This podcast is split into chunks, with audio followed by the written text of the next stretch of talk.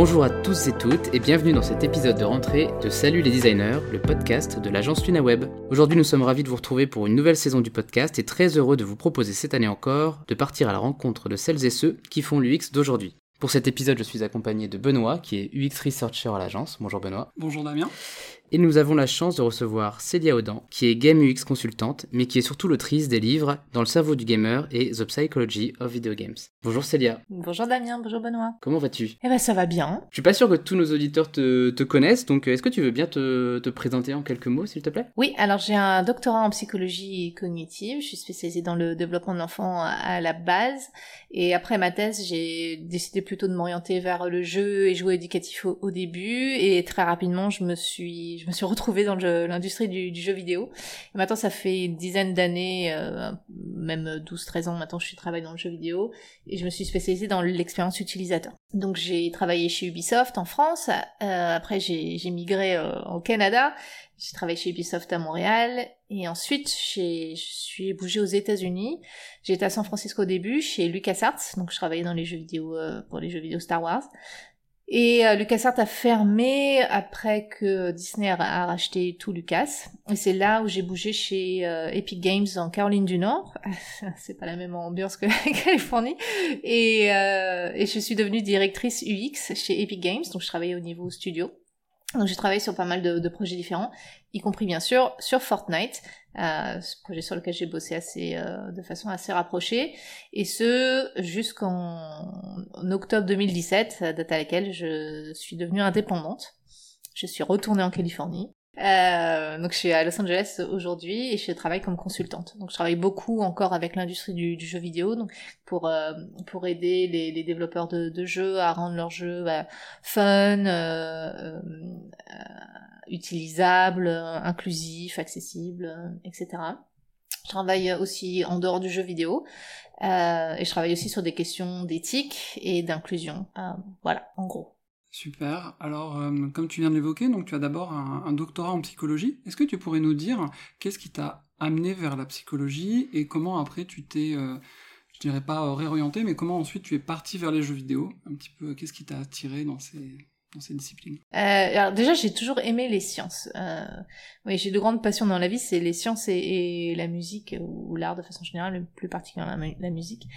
Euh, et les sciences m'ont toujours intéressée et je sais pas, la, la psychologie, c'est, j'aimais bien essayer de comprendre euh, l'être humain, euh, comprendre comment, comment on fonctionne, pourquoi on, fait des choses bizarres parfois, pourquoi on se fait du mal les uns les autres, alors que si on collaborait, ce serait tellement plus simple.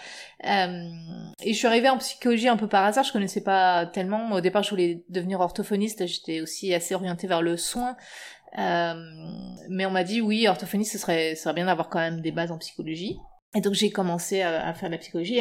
Et en, fait j'ai vraiment découvert la, psychologie, notamment la psychologie euh, expérimentale, euh, qui donc on a il y a de la la psychologie c'est assez large, hein. les gens connaissent euh, la psychologie clinique surtout, euh, mais il y a beaucoup beaucoup de, de, disciplines en, psychologie. Et notamment on a de la psychophysique par exemple, donc il y a quand même un, un, côté très recherche et science et et, et donc on a les neurosciences aussi la psychologie cognitive fait partie des, sciences cognitives. Donc c'est tout, tout ça quand même est assez euh, excitant comme euh, comme domaine et je, ça m'a complètement passionnée. Donc euh, je suis restée jusqu'au bout et j'ai fait une thèse là-dedans. Et après les, les jeux.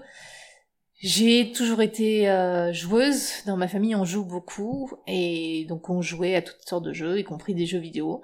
Et quand une fois que j'ai eu mon doctorat en psychologie, comme je m'intéressais euh, à l'éducation, euh, au développement de l'enfant et au jeu, parce que l'enfant apprend énormément par le jeu, c'est naturellement que je me suis orientée vers le jeu, et euh, comme le, jeu vidéo était en pleine expansion et que ça m'a toujours intéressé aussi, ça s'est un peu fait pas par hasard, mais disons que naturellement je me suis je me suis orientée vers le jeu vidéo.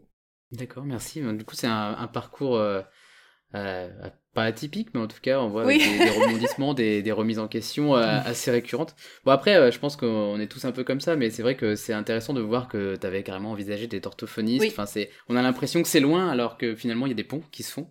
Et si on s'intéresse un petit peu plus, du coup, à ce que tu fais aujourd'hui, Est-ce que tu peux nous, expliquer un peu plus clairement quel est ton rôle dans la conception d'un jeu vidéo Quelle est la, pierre que tu apportes à l'édifice d'un jeu finalement? Oui, alors c'est là où ça devient un peu plus compliqué. Euh, alors, un jeu vidéo, quand on joue à un jeu vidéo, cette expérience se passe dans notre cerveau, euh, comme quand on écoute un podcast ou quand on regarde un film.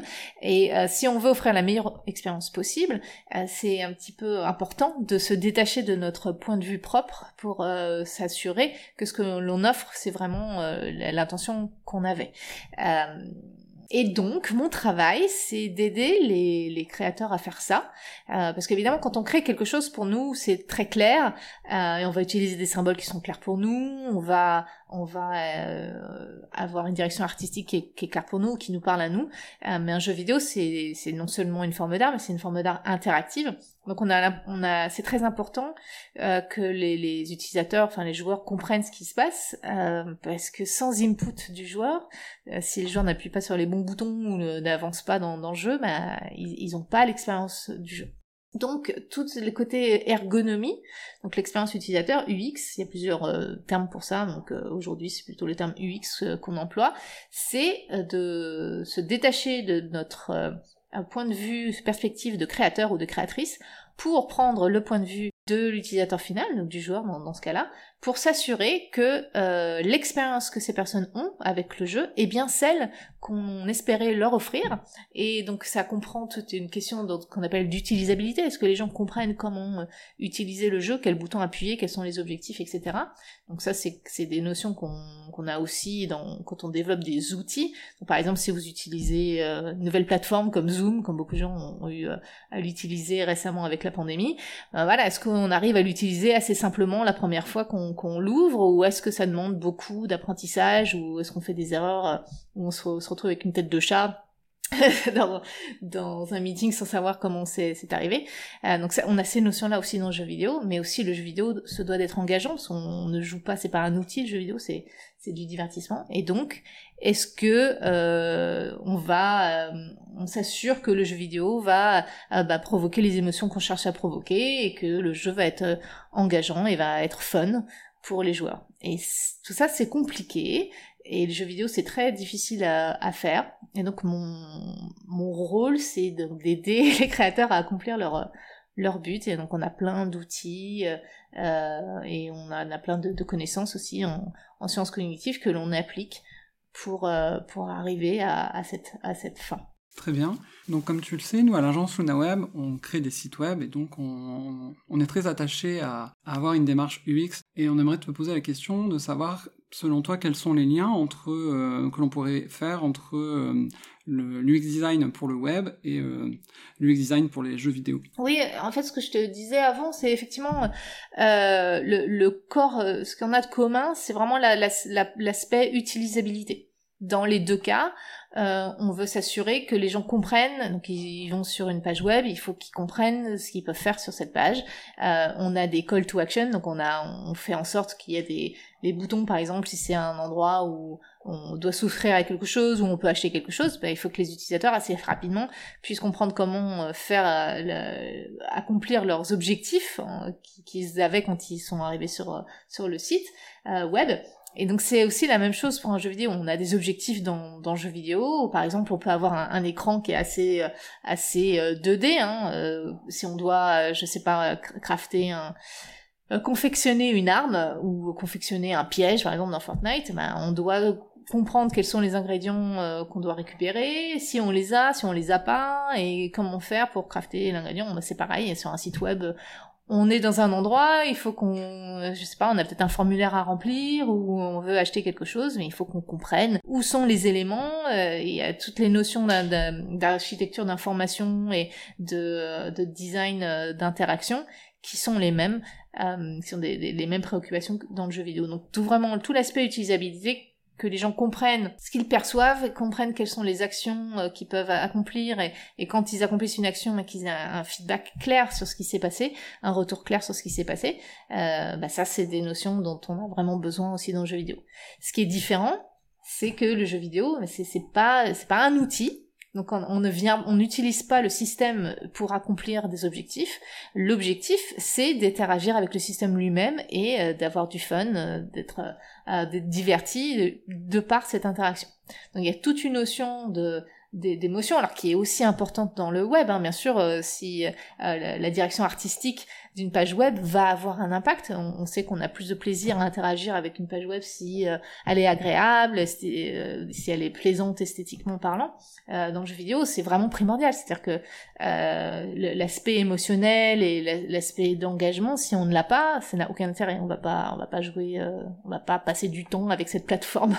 donc voilà, c'est surtout ça la grosse différence. Il y a un autre point commun que, que, que je peux faire entre les deux, c'est entre le web et les, jeux vidéo finalement, c'est que c'est des, des, métiers, si on veut, qui sont relativement jeunes encore, puisqu'ils n'ont que quelques dizaines d'années derrière eux. Et euh, je, je, me rappelle euh, avoir pas mal vécu ce moment où quand l'UX est arrivé dans le web, euh, une phase où euh, finalement on a eu dû beaucoup être en position d'évangéliser sur le fait qu'il fallait prendre en compte l'utilisateur pour euh, faire des sites web qui soient efficaces, etc. Et ma grande curiosité, et je profite de t'avoir pour te poser cette question, c'est est-ce que dans le, dans le milieu du jeu vidéo, tu as ressenti ça aussi? Alors c'est plus le cas, hein, je le précise aujourd'hui, maintenant dans le web, c'est beaucoup moins le cas. Mais est-ce que tu as ressenti ça aussi, le besoin de, de devoir expliquer, non mais vraiment, mettons les utilisateurs au centre de notre conception pour que ça fonctionne? Oui, je dirais que c'était assez fort hein, quand j'ai commencé. Euh, parce qu'il y a quand même beaucoup de, de mauvaise compréhension de ce qu'est l'UX. Et comme le jeu vidéo, c'est pas un outil, c'est une forme d'art, euh, il y a quand même beaucoup de résistance, euh, notamment des artistes et des designers qui vont dire mais moi ce que je fais c'est de l'art, euh, et donc c'est ma perspective, euh, que, enfin ma perspective avec euh, avec l'équipe bien sûr. et donc c'est l'idée c'est pas de rendre le jeu facile ou pas de rendre le jeu x y ou z. Le, le, le but c'est de d'exprimer ma créativité. Euh, et ce que les gens comprennent pas forcément, c'est que euh, on va pas du tout aller à l'encontre de ce but-là. Mais si par exemple ils ont euh, une équipe de jeu veut faire un jeu d'horreur, je sais pas pour euh, euh, qui va aussi représenter le système capitaliste du monde, très bien. mais si les joueurs en fait trouvent ça drôle et ne ressentent pas, n'ont pas peur et n'ont pas compris le message, bah ça, on n'a pas notre objectif, on n'atteint pas notre objectif. Et aussi toute cette notion, il y a beaucoup de gens qui vont euh, distinguer les sciences de, de la créativité, alors que c'est, euh, il, y a, il, y a, quand même encore cette notion-là euh, où euh, on, a deux cerveaux, on a le cerveau gauche et le cerveau droit, et le cerveau gauche il est analytique, et donc c'est ça qui qu'on a en science, alors que le cerveau droit est créatif, et c'est ça qui fait qu'on qu'on va être des, des, artistes. Et ça, ces notions-là sont complètement erronées, c'est des mythes qui circulent et qui sont amplifiés, et donc on, on, a cette espèce de mythe d'opposer science et, et créativité alors que les deux euh, fonctionnent ensemble. Et d'ailleurs, pour faire de la science, on a besoin quand même d'être créatif, de euh, d'essayer de, de, comprendre comment aborder un problème pour euh, pour pouvoir monter une expérience et arriver à trouver une, une solution.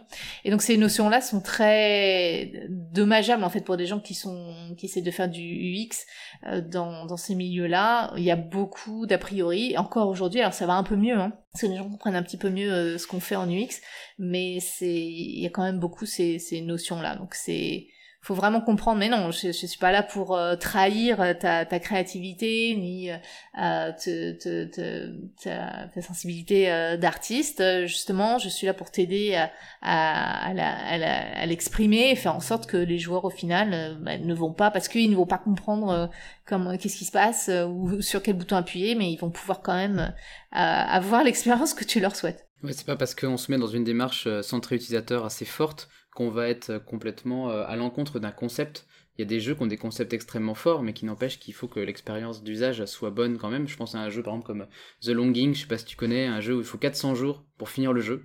Le but, c'est vraiment d'attendre 400 jours pour finir le jeu. C'est un concept ultra fort. L'expérience, elle est très particulière. Elle est pas du tout commune. C'est-à-dire que si tu fais ce jeu-là, il ressemble à aucun autre que tu as fait. Ça n'empêche qu'il faut quand même à des moments faire en sorte que, euh, j'imagine, l'utilisateur euh, euh, arrive à crafter les choses assez facilement et à, à s'y retrouver finalement, à avoir une bonne expérience. Sinon, il va pas au bout de ces 400 jours. Le jeu étant déjà long par nature. C'est ça le problème, oui. Et les jeux vidéo, en fait, c'est très difficile à faire hein, au final. Il y a très peu de, de jeux qui fonctionnent bien, et qui sont, qui ont du succès et qui engagent engage les joueurs sur le, sur le long terme. Euh, donc c'est difficile. Oui, on peut avoir un concept et une idée. Une idée peut être intéressante, mais c'est pas l'idée qui est importante autant que l'exécution euh, de l'idée. Et si euh, au final, bah en fait c'est chiant et personne n'y joue, bah ça va, ça va pas, ça va pas fonctionner. Donc effectivement, c'est assez compliqué, mais il y a pas mal de gens qui vont dire oui, euh, euh, je sais pas moi, Picasso euh, n'a jamais fait des tests utilisateurs.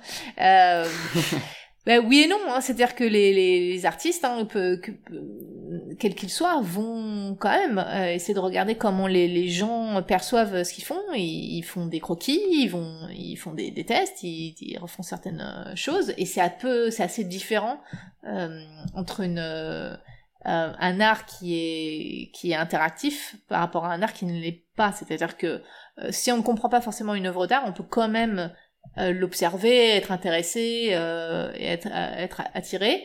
on peut regarder un film si on comprend pas, on peut quand même le voir jusqu'au bout. Un jeu vidéo, si on comprend pas, on peut pas aller jusqu'au bout. C'est-à-dire qu'on va mm. pas avoir l'expérience artistique que l'artiste souhaitait si on ne comprend pas comment comment avancer. Donc c'est il y a quand même même si les artistes euh, euh, en dehors des, des de l'art interactif euh, sont quand même assez attentifs à, comment les gens perçoivent ce qu'ils font, c'est quand même très important.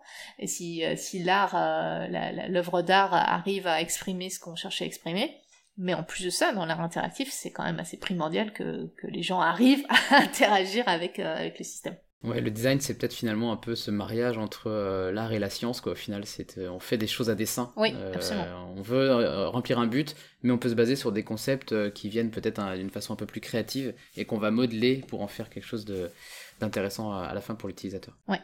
D'ailleurs, ça, ça, me fait penser, tu as évoqué, euh, j'ai bien aimé quand tu as évoqué le fait que finalement euh, l'art c'est une forme de test, hein, d'une certaine manière. Et euh, j'aimerais te poser une question un petit peu sur le test utilisateur. Donc nous, pour créer nos sites web, c'est quelque chose auquel on a recours régulièrement. Donc le test utilisateur, je résume rapidement pour ceux qui seraient pas familiers avec le concept, ça revient à mesurer les qualités pragmatiques et hédoniques d'un système et donc pour cela, en fait, c'est basé sur, euh, sur une méthodologie euh, assez, euh, assez normée, tout simplement par des normes ISO, donc la conception centrée utilisateur et la définition de l'utilisabilité. Et donc, quand on va faire des tests utilisateurs, en fait, on, a, on va avoir des utilisateurs cibles, des tâches identifiées, un système et un contexte d'emploi identifié. Et en fait, c'est dans ce contexte-là qu'on va venir définir des scénarios, qu'on va faire défiler avec les utilisateurs et en fait on va venir mesurer euh, différentes choses donc euh, donc l'utilisabilité de manière générale mais aussi euh, les émotions l'utilité la satisfaction et tout ça ça peut être mesuré par par des questionnaires standardisés et donc nous, ça nous paraît assez simple finalement pour les sites web. Une fois qu'on l'expliquait comme ça, c'est assez normé, standardisé. Il y a beaucoup d'ouvrages sur le domaine. Mais la question pour moi, c'est dans les jeux vidéo où finalement il n'y a pas de tâches prédéfinies.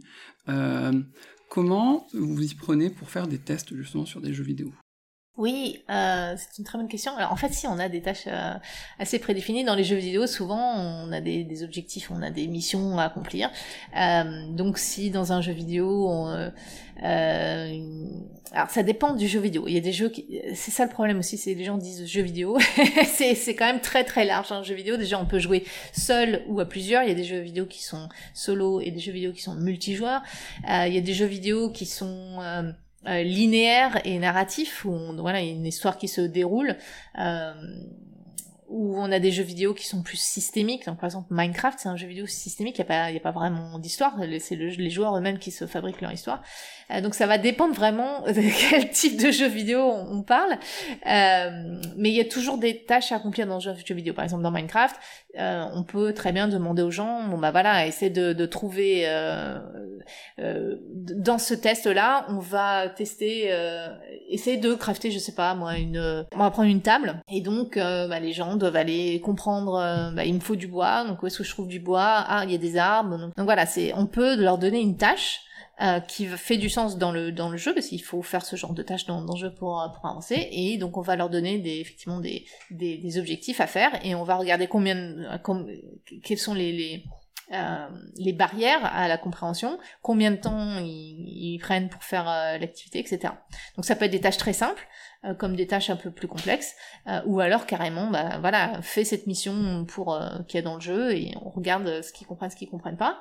Euh, après, on peut aussi simplement euh, se, se, observer comment se déroule un, match. par exemple, si c'est un jeu vidéo multijoueur, on peut faire venir euh, 10 joueurs, imaginons que c'est un jeu vidéo où les matchs se jouent à 5 contre 5 et on va observer voilà comment comment ça se passe, la dynamique euh, et puis à la fin on va on va voir si les gens ont eu du fun ou pas de fun, etc. Donc on, a quand même les mêmes objectifs hein, au final. C'est juste qu'en fonction du jeu, euh, c'est pas exactement la même chose que l'on va mesurer euh, et c'est pas toujours évident euh, de, définir le fun. Qu'est-ce qui fait qu'un jeu vidéo est fun ou pas? C'est pour ça qu'on parle plutôt des questions d'engagement. Est-ce que les gens ont envie de revenir ou pas? Et on, estime que s'ils reviennent, bah, c'est que quelque part ils ont eu du fun. On espère. Euh, mais euh, au final, c'est quand même assez proche. Hein. C'est pas, c'est pas fondamentalement différent. C'est juste qu'on a, on a plus de, de, des questions un, peu différentes. L'objet est différent. Euh, et souvent, bah, les tests, euh, voilà, pour les jeux vidéo multijoueurs, il, va falloir qu'on teste en multijoueur. C'est-à-dire que si, si c'est un jeu où faut 10 personnes pour jouer, bah, il faut qu'on ait une salle où les 10 personnes vont jouer ensemble et on va pouvoir regarder ce qui se passe. Donc parfois, ça demande, ça peut être un peu compliqué. C'est pour ça qu'il y a beaucoup de jeux vidéo multijoueurs en ligne qui ont une phase de bêta test. Ça, ça se fait beaucoup dans le jeu vidéo, euh, où le jeu vidéo n'est pas encore complètement sorti, mais il est fonctionnel, et donc on, il va être ouvert à, je sais pas, plusieurs milliers de, personnes, et donc on va pouvoir, euh, en, ayant des mesures de télémétrie, euh, regarder ce qui se passe. Est-ce que les gens meurent tout de suite, abandonnent, ou est-ce qu'ils continuent à jouer et, on essaie de, de, comprendre ce qui se passe. Donc on, on, on, utilise ça et on couple ça avec euh, des, des tests utilisateurs en présentiel, euh, quand on peut bien sûr hors pandémie, euh, pour, pour essayer de, de, comprendre un peu plus précisément qu'est-ce qui est compréhensible, qu'est-ce qui est pas compréhensible, qu'est-ce qui est frustrant, etc. Et on va s'assurer voilà, de, de d'identifier tout ce qui est frustrant et de, et de le corriger, mais c'est tout ce qui est frustrant mais qui n'est pas par design, c'est-à-dire qui n'est pas mm. intentionnel. Un jeu vidéo va être frustrant à des moments si on perd, on est frustré, mais ça c'est, disons que c'est prévu, euh, ça fait partie du, du jeu.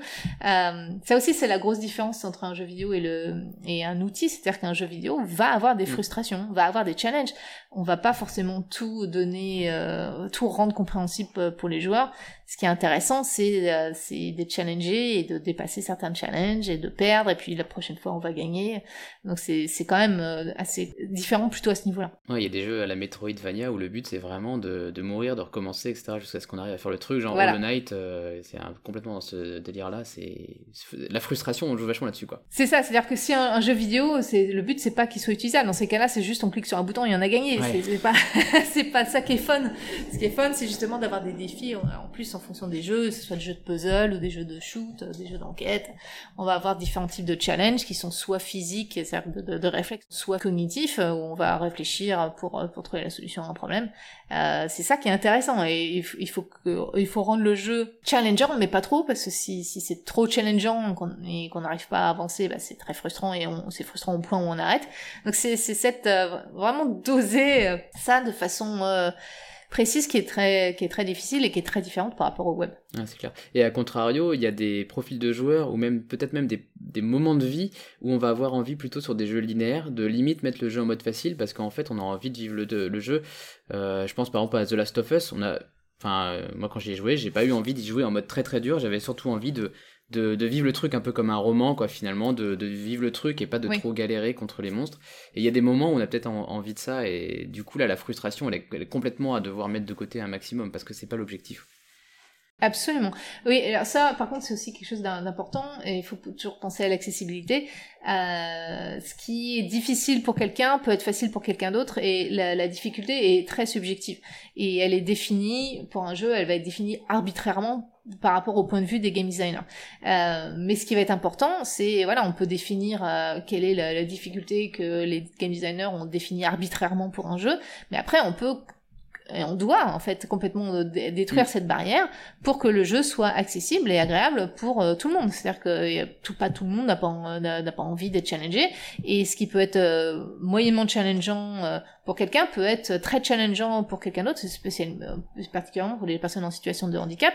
par exemple, on a souvent dans les jeux vidéo des ce qu'on appelle des quick time events, donc c'est des moments où on doit appuyer très vite sur certains boutons, donc ça teste juste les réflexes. Bah voilà, pour certaines personnes, c'est quasiment, c'est carrément pas faisable. Euh, et donc on, met une barrière là d'accessibilité euh, pour certaines personnes qui peut complètement sauter parce qu'elle est complètement arbitraire et n'apporte pas forcément quelque chose au jeu. Donc mm. ces notions de, de, difficulté sont complètement subjectives et euh, c'est un très bon, une très bonne remarque, euh, euh Damien. Il faut, euh, on peut les déterminer. voilà, par exemple un jeu comme Céleste, c'est un jeu très difficile, mais après on peut très bien dire, bah voilà, on a, on a une version godlike ou une version où on ne meurt jamais. pour, enfin, peu importe, on s'en fiche du moment que les gens aient du fun. C'est aux personnes de décider quel type de, de challenge elles ont envie d'avoir. Euh, juste pour revenir sur le test utilisateur, après on pourra passer à une autre question, il y a quand même un truc qui m'intrigue, c'est euh, dans le cadre d'un jeu linéaire, un jeu d'aventure, un God of War, un je sais pas quoi, euh, est-ce que le, test, vous avez, besoin de faire passer au, au, testé enfin l'intégralité du jeu, c'est-à-dire qu'il doit jouer l'intégralité du jeu pour voir vraiment euh, comment ça va se passer ou est-ce que vous lui faites jouer comme une version démo qu'on peut voir des fois où on a juste le début du jeu à quel, à quel point c'est important de, de, voir l'expérience dans sa globalité ou pas? Euh, C'est aussi une très bonne question. Alors après, gardez en tête que euh, les jeux vidéo sont pas forcément très avancés en termes du X et tout le monde ne, teste, ne font pas tester leur jeu hein, dans, des, dans des tests utilisateurs, c'est quand même encore assez, c'est plutôt les grosses boîtes. Euh, God of War, son exemple, c'est, un jeu euh, publié par Sony, donc ils ont quand même pas, pas mal de moyens, mais il y a beaucoup de jeux qui sont malheureusement pas encore testé euh, et souvent se casse sa figure justement parce que c'est pas compréhensible. Mmh. Euh, mais oui, euh, idéalement, oui, on va avoir des tests qui vont plus être de ce qu'on appelle le onboarding, c'est-à-dire d'embarquement des joueurs. Euh, ça c'est très important parce que si les joueurs ne, ne comprennent pas les premières minutes ou mmh. heures de jeu, ben ils vont pas ils vont pas rester jusqu'à la fin du jeu, ça c'est sûr. Mais en fonction du jeu aussi, on a des jeux qui sont free to play, donc c'est-à-dire qu'ils sont ils sont pas payants, donc il n'y a pas de commitment, il n'y a pas de d'engagement euh, financier euh, du, du, joueur par rapport à ce jeu-là. Donc si ces jeux, les jeux free-to-play sont pas engageants dès le départ, ben il, il, se casse la figure parce que c'est très difficile. Ouais, l'abandon est d'autant plus facile. Ouais. Voilà. Euh, bah, les, gens, les jeux qu'on a payés euh, 50-60 euros, on va quand même faire un effort pour euh, pour dépasser les premières heures de jeu. Euh, mais même là, c'est quand même important, bah, justement, de s'assurer que les gens ils ont payé et qu'ils qu'ils soient pas complètement frustrés juste parce qu'ils comprennent pas le jeu ou il y a un truc euh, qui qui va pas. Euh, et oui, on va aussi tester sur le long terme. Ce qu'on souhaite, c'est que tout le monde finisse le jeu quand c'est un jeu linéaire. Sinon, bah, déjà, c'est très frustrant pour l'équipe de jeu parce qu'on passe énormément. Ça prend plusieurs années à faire un, un jeu vidéo. Ça demande beaucoup, beaucoup d'efforts. En général, les équipes en plus euh, sont des gens passionnés et peuvent travailler euh, euh, en heures supplémentaires. Euh, dire c'est un peu un scandale hein, dans le jeu vidéo. C'est des conditions de travail qui sont assez euh, difficiles. mais oui, donc on, on va tester le jeu aussi sur le long terme, donc ça peut euh, arriver pour des jeux linéaires, on va, on va faire revenir les mêmes, euh, les mêmes participants au, test, donc on appelle ça des playtests dans, dans le jeu vidéo. Euh, et par exemple, ils peuvent venir pendant euh, 5 jours d'affilée, c'est-à-dire que ça va être les mêmes personnes qui vont revenir, et on va essayer de voir jusqu'où elles arrivent à aller dans, le jeu, et si elles, elles, arrivent au bout ou pas, et si, sinon quels sont les, quels sont les obstacles, etc on veut quand même que les, que les gens en aient pour euh, leur argent, surtout un jeu où on paye euh, d'avance. Euh, malheureusement, il y a très peu de gens, je, crois que c'est... Je sais plus exactement le pourcentage, mais le pourcentage est assez faible hein, des gens qui finissent des jeux linéaires comme ça. bah, c'est frustrant pour tout le monde, c'est pas c'est pas c'est pas cool pour les joueurs parce que si on a payé 60 dollars 60 euros et qu'on on finit pas le jeu, bah on a quand même une sensation d'avoir payé pour pour euh, bah, pour pas avoir l'expérience en entier. C'est frustrant aussi pour les développeurs parce que on met tout notre cœur dans le jeu et souvent la fin on la travaille beaucoup et s'il y a que 40% mm. des gens qui la, la, vivent, c'est un peu frustrant. Donc voilà, effectivement, c'est on va aussi euh, essayer de, de s'assurer que, que les gens arrivent à aller jusqu'au bout et du fun jusqu'au bout. C'est vrai ce que tu dis, parce que quand on regarde parfois les trophées d'achèvement, mm. je pense à la PlayStation notamment, on voit les trophées qui sont débloqués, notamment le trophée de fin de jeu. Il est pas rare de voir, moi ça m'a étonné plusieurs fois, de voir 30% de, des joueurs seulement qui l'ont atteint. Je me dis, bah ça veut dire qu'il y a quand même 70% mm. qui, qui l'ont pas fini. Et en fait, on est presque, enfin moi j'étais presque triste mm. pour eux des fois. Enfin en fait c'est Ouais, puis à l'opposé, en fait, aussi par le biais des succès, des fois on voit qu'il y a des gens, en fait, ils ont acheté le jeu, mm. ils ont même pas joué une seule fois parce qu'ils ont pas le succès de genre faire le tutoriel. Mm. Et des fois, tu vois qu'il y a un taux de décrochage assez fort, en fait, passer la première mission. Et tu parlais de télémétrie, est-ce que c'est des choses du coup que vous regardez un petit peu, savoir un petit peu une fois que le jeu est sorti, si les gens décrochent rapidement, est-ce que vous analysez ça Mm. Oui, encore une fois, ça dépend beaucoup des, des, des, des éditeurs de jeux, hein. ça, ça dépend des moyens qu'il y a derrière, etc. Euh, mais oui, en tout cas, au minimum, euh, surtout que la plupart des jeux maintenant sont euh, en ligne, euh, ils sont, il y en a beaucoup qui sont gratuits. Euh, faut quand même un minimum vérifier, euh, savoir qui, qui vient et, et à quel moment on, on appelle ça le, bah, on fait ça en web aussi. Hein, le, enfin, dans le jeu vidéo c'est encore plus important. On a le, le funnel, donc le- l'entonnoir, c'est-à-dire qu'on va avoir euh, bah, 100% des gens qui ont téléchargé euh, le jeu. Euh, et après, combien l'ouvre? Déjà, là, on perd énormément de, de gens. Ensuite, combien euh, le reste au bout de 5 minutes? Euh, Combien reviennent le lendemain? Etc. Donc ça, c'est ce qu'on appelle euh, le- la rétention, qui est un terme euh, assez barbare, hein, parce qu'on a l'impression qu'on retient les gens. en fait, la, la Mm. rétention, c'est savoir est-ce que les gens reviennent. Et donc, du coup, est-ce qu'ils sont, euh, est-ce qu'ils sont engagés avec euh, avec euh, le, le jeu ou pas? S'ils reviennent pas, bah, c'est c'est c'est très problématique, surtout pour les jeux free-to-play qui donc qui sont gratuits. Euh, et on sait que les gens vont acheter des choses que s'ils sont engagés avec le jeu. Donc, s'ils sont pas engagés, on va on va rien toucher. Euh, Il y a beaucoup de boîtes de jeux, même des grosses boîtes, hein, qui, qui ont mis la clé sous la porte parce que ça ça ça rapportait pas assez de dessous. Donc euh, la télémétrie c'est quand même euh, un outil assez important. Euh, après il y a des notions d'éthique hein, qui sont importantes aussi. Que si l'idée c'est pas euh, il y a des fois pour, pour certaines euh, c'est comme partout hein, euh, il y a certaines personnes qui sont obnubilées par à la- le chiffre d'affaires qui vont regarder ils vont changer des trucs juste pour voir à quel point ça ça fait augmenter le chiffre d'affaires moi dans mon métier ce qui m'intéresse c'est l'expérience utilisateur euh, donc c'est c'est si les gens reviennent est-ce qu'ils s'amusent ou est-ce qu'ils reviennent parce qu'ils se sentent obligés ou parce que quelqu'un d'autre les a forcés? Ça ça m'intéresse de savoir pourquoi ils reviennent et pas juste s'ils reviennent.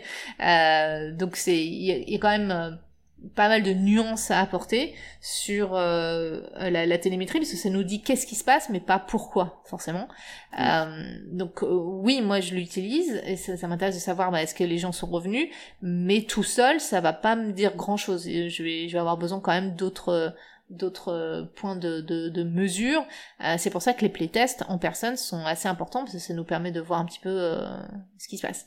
Et si les gens ne reviennent pas, est-ce qu'ils reviennent pas parce qu'ils sont morts, ils ont pas compris pourquoi? Est-ce qu'ils reviennent pas parce que en fait c'est pas le type de jeu qui les intéresse? Parce que parfois c'est des problèmes de marketing. Le jeu peut être marketé euh, très bien et donc il y a plein de gens qui viennent, mais au final c'est pas le, type de jeu qui les intéresse. Donc euh, dans ces cas, ça peut être juste un problème de marketing.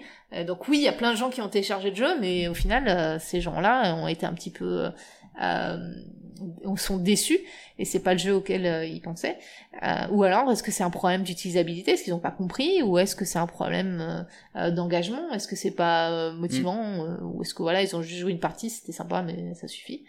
Donc euh, oui, on, on utilise la télémétrie dans certaines boîtes. On met beaucoup de poids sur ce qu'on appelle le big data en pensant que ça va résoudre tous les problèmes, Mm. euh, mais c'est pas si simple que ça. Ouais, en plus, euh, enfin, c'est vrai que le, le free-to-play biaise vraiment ces, ces données. Moi, j'observe beaucoup de, de téléchargements sans installation de jeu. Je pense notamment à euh, sur les consoles, euh, tu sais, tous les mois ou tous les trois mois, je sais pas, t'as des jeux qui sont gratuits à partir du moment où t'es abonné. Donc sur le Oui. PSN, c'est ça, mais juste à l'autre pareil sur Xbox, j'en sais rien. Et en fait, euh, je le vois autour de moi, les gens installent les jeux en se disant peut-être que ça me servira un jour, mais ils n'y jouent jamais. Donc c'est-à-dire qu'il n'est même pas installé, il est juste Ouais. téléchargé. Donc en fait, si on s'intéresse à ces données-là, bah, c'est complètement biaisé parce que le téléchargement ne veut pas dire un jeu en fait. Enfin, ne veut pas dire que quelqu'un y a joué. Je sais pas s'il y a des, beaucoup de gamers qui vont nous écouter, mais on a les, ce qu'on appelle les Steam Sales. Donc c'est euh, Steam, c'est une plateforme euh, de téléchargement de, de jeux euh, PC euh, et ils font des euh, des, euh, des discounts de temps en temps. Et donc à ces moments-là, les, les jeux sont moins chers et tout le monde les Mm. achète. Euh, parce que ah oui, c'est que 2 dollars ou 1 dollar 99, rien, mais ils n'y jouent jamais. Donc ça c'est un, c'est assez très connu parmi les gamers. On va acheter plein de jeux puis au final on va jamais y jouer. Euh, c'est marrant, c'est qu'en fait, on a un petit peu évoqué euh, le fait que- indirectement que finir le jeu, c'est un peu la finalité quand on achète un jeu, un petit peu en se disant bah j'achète un jeu, donc je veux en profiter en entier, je l'ai payé en entier, donc je veux le finir, c'est un peu ça le but du jeu. Et au final, il y a pas mal de gens, euh, donc des, des game designers, qui ont plus, de plus en plus ce discours de dire finalement, euh, c'est pas forcément une bonne manière de concevoir un jeu, de se dire euh, c'est la fin du jeu euh, qui va apporter du, plaisir, c'est vraiment plus l'expérience. Et j'ai notamment entendu parler d'un jeu, euh, vous me direz si vous en avez entendu parler tous les deux, bah Damien, toi j'en ai déjà parlé, donc tu sais de quoi je vais parler, c'est un jeu en fait où tu contrôles le jeu en clignant des yeux. C'est-à-dire que l'histoire se déroule devant tes yeux, Et quand tu clignes des yeux, ce que tu vas finalement forcément faire un moment par un autre, de manière physiologique, ça va passer une autre scène. Et donc, ce concept même du jeu fait que bah, tu n'auras jamais l'intégralité du jeu, parce qu'à un moment, tu vas cligner des yeux et ça va couper la scène pour passer une autre. Et euh, le youtubeur qui, qui me parlait de ce jeu, justement, disait que ce jeu était vachement respectueux du temps des joueurs, parce que finalement, comme on sait qu'on va pas pouvoir faire tout le jeu, dès le début, on sait qu'on on, va rater des bouts de l'histoire, finalement, bah, on peut s'arrêter quand on veut et on peut partir faire autre chose quand on veut. Et finalement, il y a des jeux qui ont repris un peu ce concept en disant bah, aussi faire des missions qui durent 1h30 et pendant laquelle on peut pas sauvegarder en plein milieu, c'est pas respecter du joueur, il vaut mieux un jeu qui sauvegarde constamment et on peut partir euh, vaquer à ses occupations. Et donc, euh, qu'est-ce que tu penses justement un petit peu de cet arbitrage entre euh, le mode un petit peu historique des jeux vidéo où il faut le faire d'une traite, aller jusqu'au bout, ou ces nouvelles manières de penser où finalement ça peut être une expérience ponctuelle, on s'arrête quand on veut, on revient quand on veut, qui est un peu plus portée par des jeux indépendants ou peut-être un peu moins les grands studios? oui, absolument. alors moi, je, je, suis du côté des utilisateurs, donc je suis du côté des joueurs et je trouve ça important que ça soit flexible.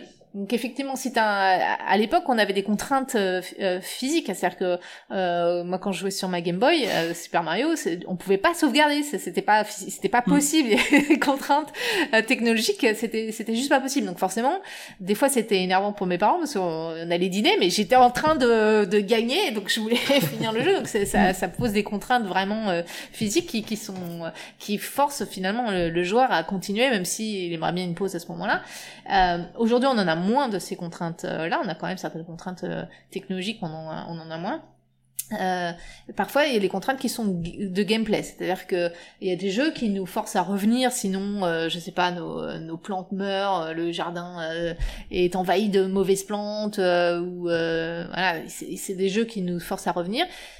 Si c'est euh, s'il y a un intérêt de gameplay pour le faire, comme les Tamagotchi, c'est un bon exemple que tout le monde connaît à peu près, euh, il faut qu'on s'en occupe du Tamagotchi, sinon il meurt.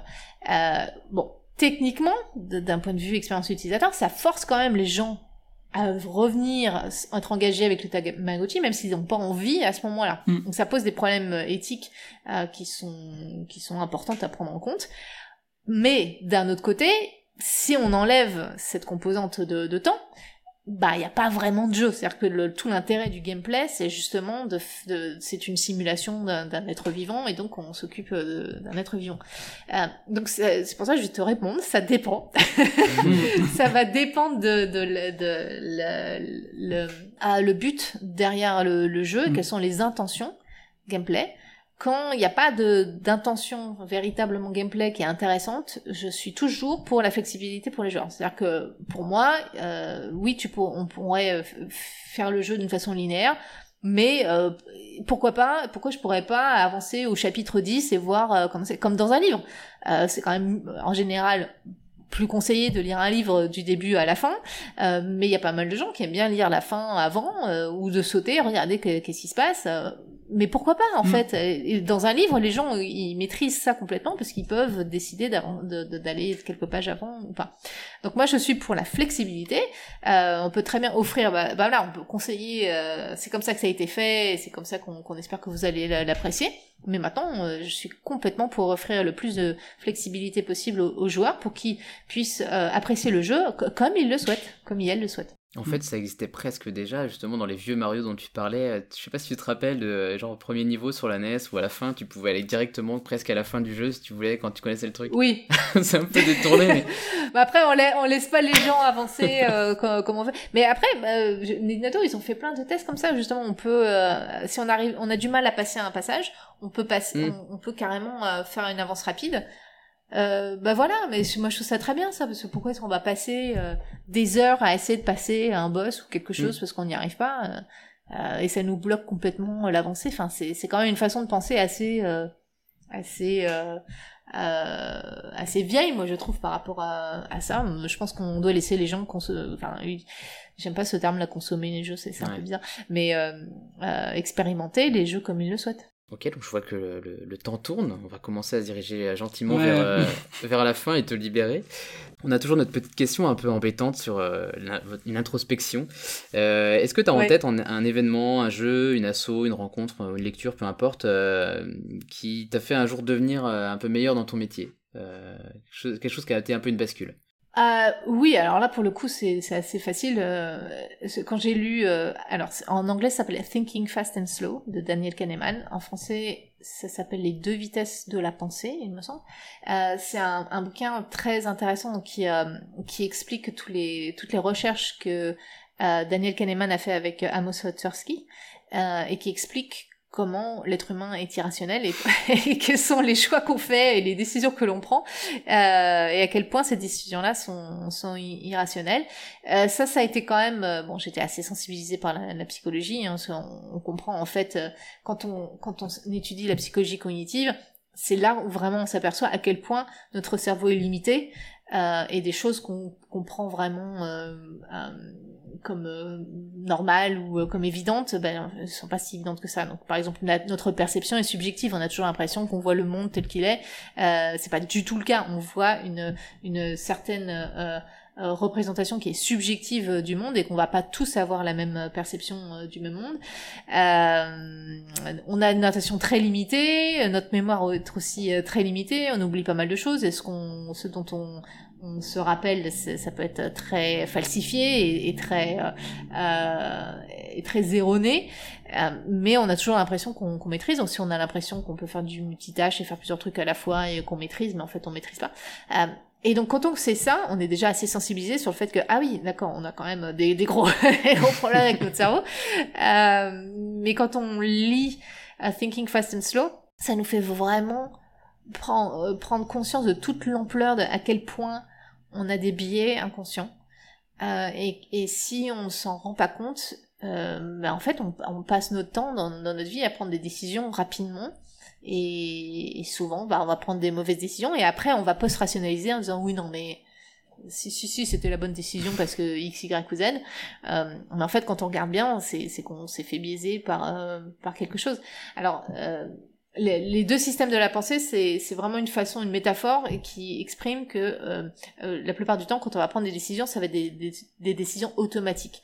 Euh, par exemple, le matin, on a des routines. Mm. Euh, on va aller prendre son café, etc. Même si on n'est pas complètement réveillé. En général, on y arrive. Alors, ça peut nous arriver parfois de faire une erreur. On va mettre du sel ou du, du, sucre dans le café. Ça, ça nous arrive quand on n'est vraiment pas réveillé. Mais l'important des routines, l'importance des routines, c'est que justement, même si on n'est pas complètement réveillé, on arrive à faire des choses quand même.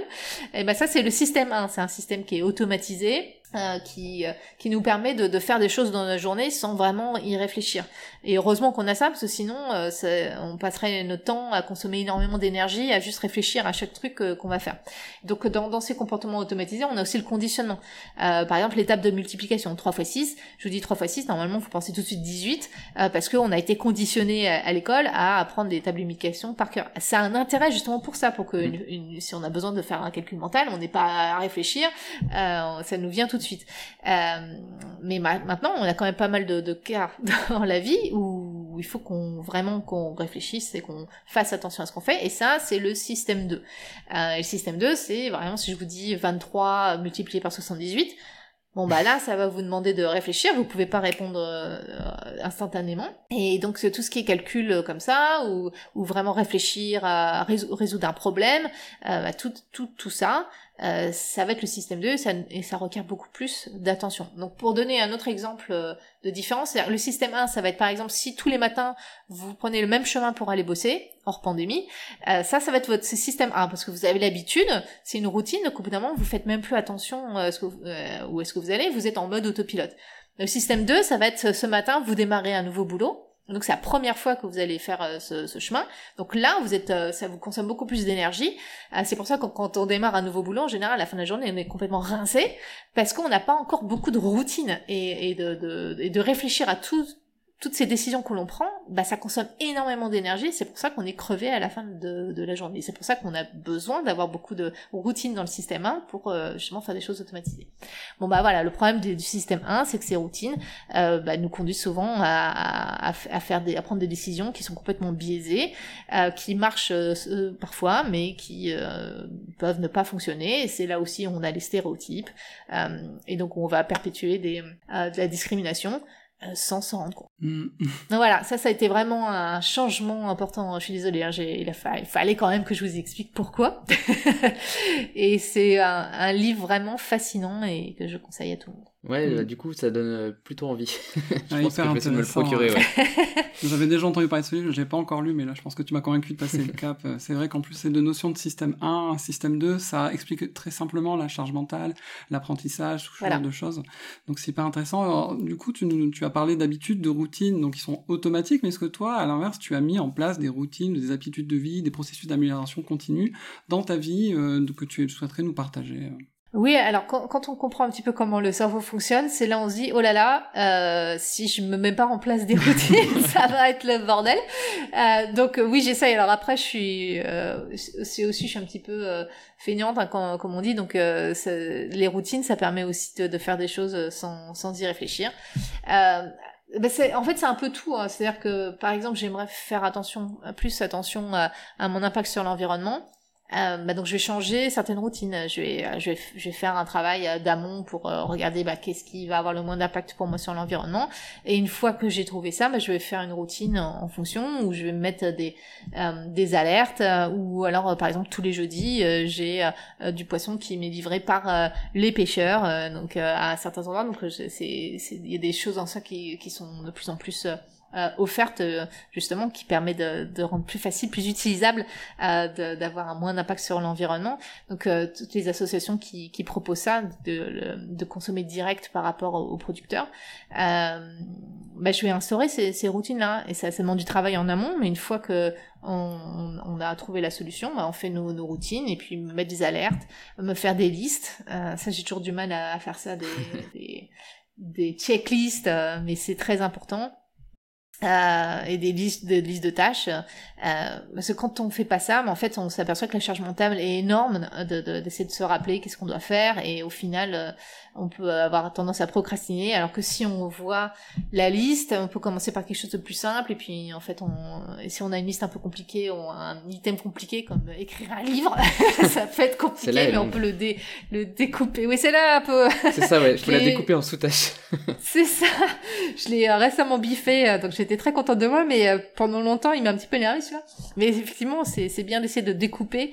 Euh, et quand on a un objectif, à- arriver à, euh, ne pas trop se focaliser sur l'objectif à long terme. Par exemple, si on veut perdre du poids ou si on veut faire euh, plus de sport, etc.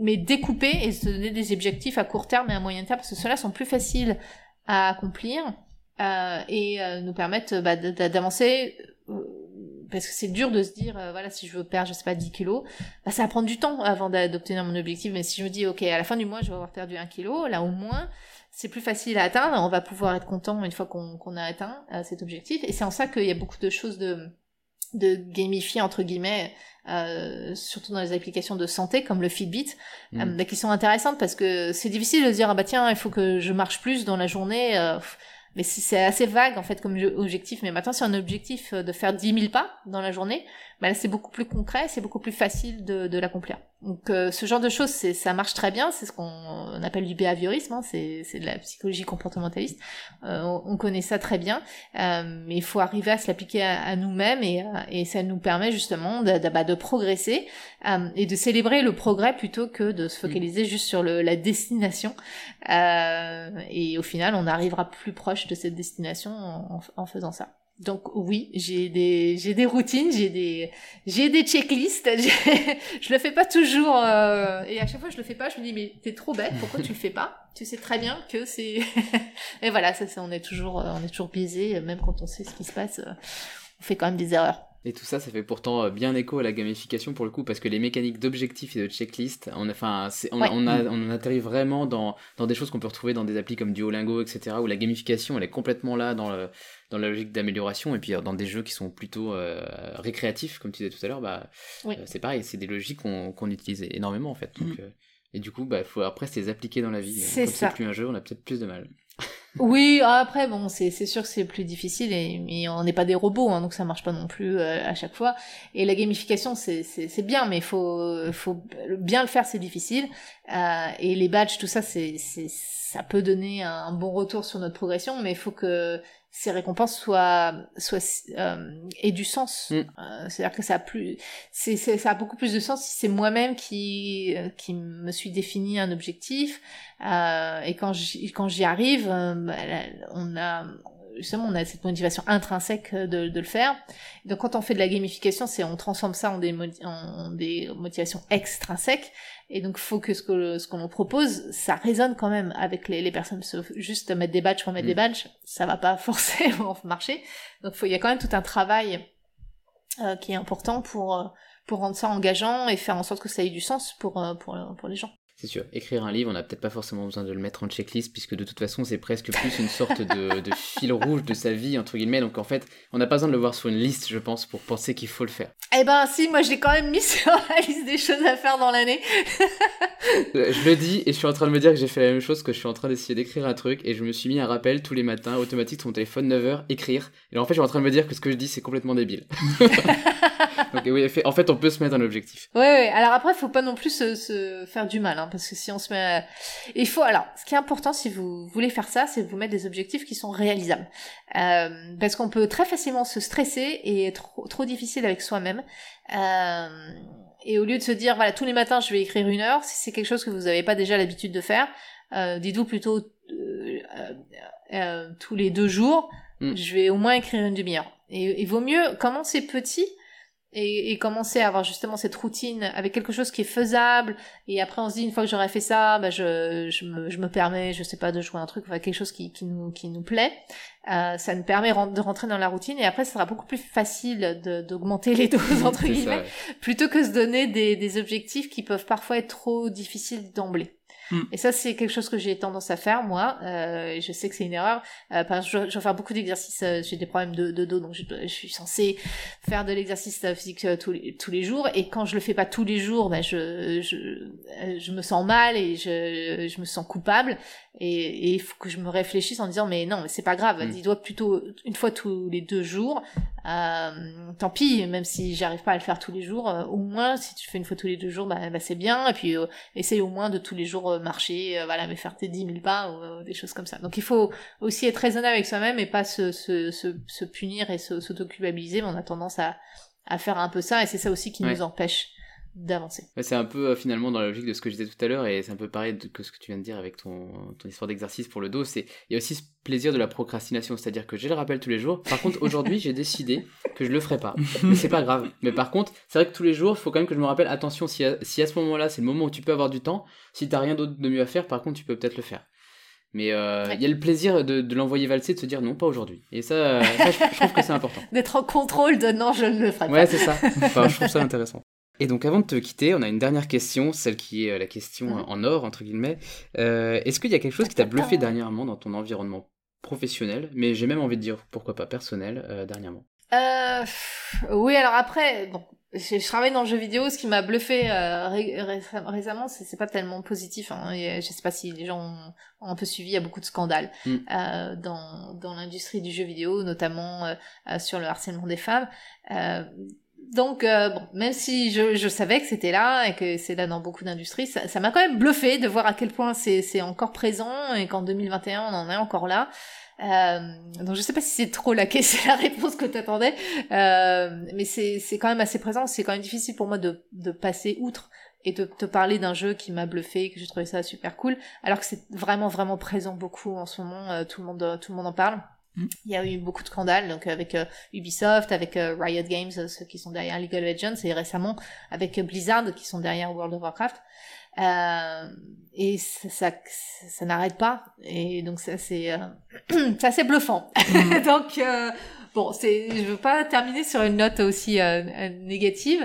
ce qui me bluffe aussi, c'est que les jeux vidéo peuvent offrir énormément de, de choses et on voit que les, les gens peuvent collaborer, euh, et justement dépasser euh, leurs différences et, par le jeu on peut euh, avancer sur sur pas mal de, de, des questions. Donc de plus en plus on explore comment le, jeu peut, peut aider à, changer les comportements. Donc on parlait un petit peu de la gamification pour pour la, la, santé etc donc c'est ça aussi qui est assez bluffant de voir cet engouement pour le jeu et de voir à quel point ça ça prend de ça prend de l'ampleur. Et donc j'espère qu'on va se focaliser plus sur les points positifs ce que le jeu vidéo peut nous apporter plutôt que sur les, les points négatifs qu'il faut quand même dont il faut parler et qu'il faut dépasser. Alors moi, en préparant euh, ce podcast, j'ai découvert que tu es intervenante au sein de l'association Women in Games France, justement.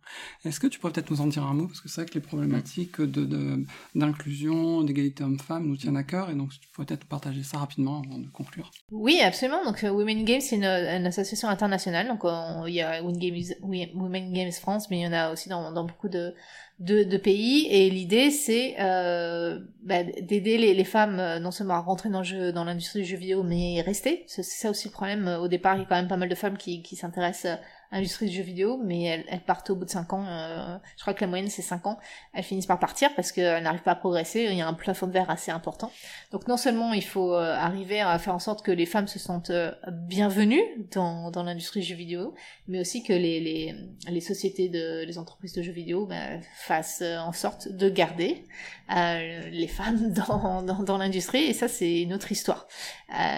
on estime à peu près qu'il y a 20% de, de femmes euh, dans, dans l'industrie euh, du jeu. Il y a énormément de, boulot à faire, parce que 20% c'est une moyenne, hein, donc euh, il y a quand même des sociétés, il y a 5% de femmes par exemple. Euh, et donc il y a énormément de discrimination, donc euh, euh, c'est encore plus compliqué si on est transgenre ou hmm. si on est non binaire. Enfin c'est c'est quand même un milieu assez assez rude à ce niveau-là. Alors c'est pas que dans le jeu vidéo, hein, c'est dans la techno dans la tech de façon générale, mais dans le jeu vidéo c'est quand même assez assez présent.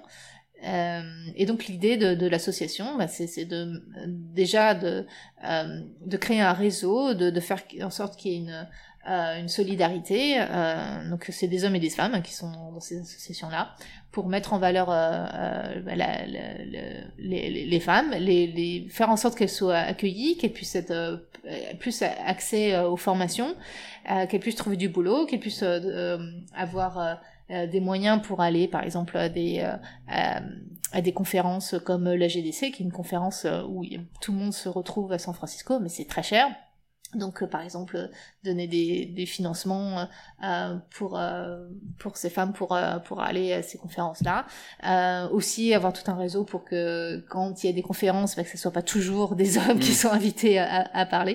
Donc voilà, c'est c'est tout ce genre de choses et offrir du mentorat, etc., etc. C'est de la, de la, solidarité pour changer un petit peu tout ça et, et casser toutes ces discriminations qui qui non seulement euh, porte préjudice aux femmes, mais porte préjudice à tous les joueurs et joueuses dans le monde entier, parce que moins on a d'inclusion dans un domaine, bah, moins les, le contenu va être intéressant et va, et, va être aussi moins inclusif euh, pour tout le monde. Donc c'est quand même dommage de se, de se priver euh, de ça. Ok, merci de nous en avoir euh, dit quelques mots, Cilia. Avec plaisir. Et plus globalement, merci pour, pour cet échange, c'était vraiment passionnant. Mm. Nous, ça nous a fait un peu sortir de notre zone de confort, le web, et de, de découvrir le monde du jeu vidéo qu'on connaît que en tant que, que joueur finalement. Et, euh, Mais c'est intéressant de voir les petits ponts, euh, ou même les grands ponts, que l'on pouvait faire entre les deux, euh, notamment autour de, de, tout ce qui était test, etc.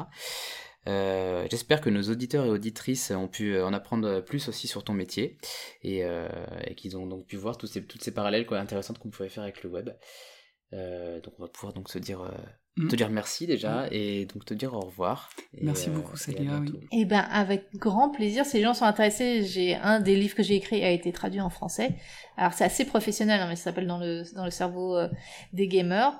Euh, mais ça parle quand même d'énormément de, de, de, choses, comment le cerveau fonctionne, ça, donc ça, ça aborde énormément de, de, sujets. Donc si vous êtes intéressé dans le jeu vidéo, ça peut vous intéresser, mais garantie c'est un, un, bouquin assez professionnel, donc c'est pas forcément euh, facile d'accès mm-hmm. pour euh, pour tout le monde. Euh, voilà, j'ai d'autres bouquins aussi qui sont un peu plus euh, grand public, mais qui sont pas encore traduits en français malheureusement. voilà. Il faut que je traduise aussi mon site parce que ça, ça fait longtemps que j'en parle parce que j'ai pas mal d'articles. Je parle de, de, pas mal de choses, mais il faudrait que je traduise tout ça en français. Mm. Ouais, pour l'avoir lu en grande partie, on recommande chaudement euh, Dans le cerveau du gamer, qui est une très bonne introduction, je trouve, à lui, que c'est euh, tout ce qui est euh, neurosciences, fonctionnement du cerveau, approche entre utilisateurs. C'est un très bon moyen de rentrer dans, dans le vif du sujet, je trouve. Mm. Et du coup, même si on n'est pas dans, dans l'industrie du jeu, vous avez trouvé ça quand même pas trop difficile à, à lire? Ah oui. Mm. Bon, bah tant mieux. Objectif accompli. On mettra les, liens vers les, ouvrages de toute façon, puisqu'on Mm. en a parlé dans le dans l'article qui détaillera cet épisode. Bah, merci beaucoup en tout cas pour cet échange. C'était euh, c'était super sympa de, de parler de, de tout ça, mais ça m'a fait euh, ça m'a fait plaisir d'avoir cet échange. Eh bien, le plaisir est partagé, Célia. Merci. Merci. Salut les designers devient un rendez-vous mensuel. On se retrouve donc dès le mois prochain pour un nouvel épisode. Soyez au rendez-vous. C'est une nouveauté cette saison, vous pouvez à présent aussi vous abonner à la newsletter du podcast pour retrouver l'ensemble des ressources de nos épisodes, les tips et conseils de nos invités. C'est sur le site salutlesdesigners.lunaweb.fr que ça se passe. N'hésitez pas à commenter cet épisode sur Apple Podcast et lui mettre 5 étoiles s'il vous a plu. Ça aide vraiment le podcast à être diffusé au plus grand nombre. Vous pouvez aussi nous retrouver sur Spotify et sur SoundCloud. À bientôt